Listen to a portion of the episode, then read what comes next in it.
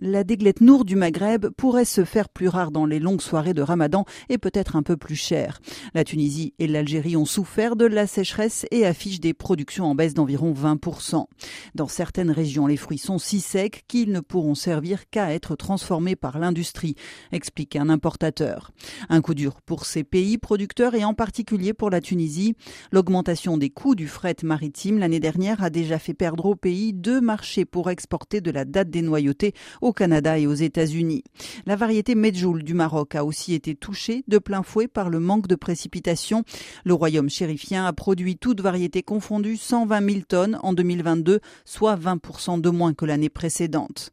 Pendant ce temps, le marché profite à d'autres producteurs qui disposent de systèmes d'irrigation plus performants que ceux du Maghreb et qui ont affiché leur volonté d'exporter plus. C'est le cas de l'Égypte, mais aussi de l'Arabie saoudite. Les dates saoudiennes séduisent de plus en plus d'acheteurs jusqu'au Japon et en Australie. La grande distribution en Allemagne et en Hollande commence à s'y intéresser également. Quelle que soit l'origine, la tendance est cette année aux achats de dernière minute.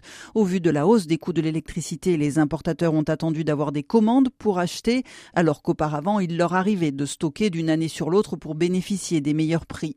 Les acheteurs ont aussi attendu pour se manifester et aujourd'hui il y a bousculade, témoigne un opérateur français qui doit faire face à des délais difficiles à tenir.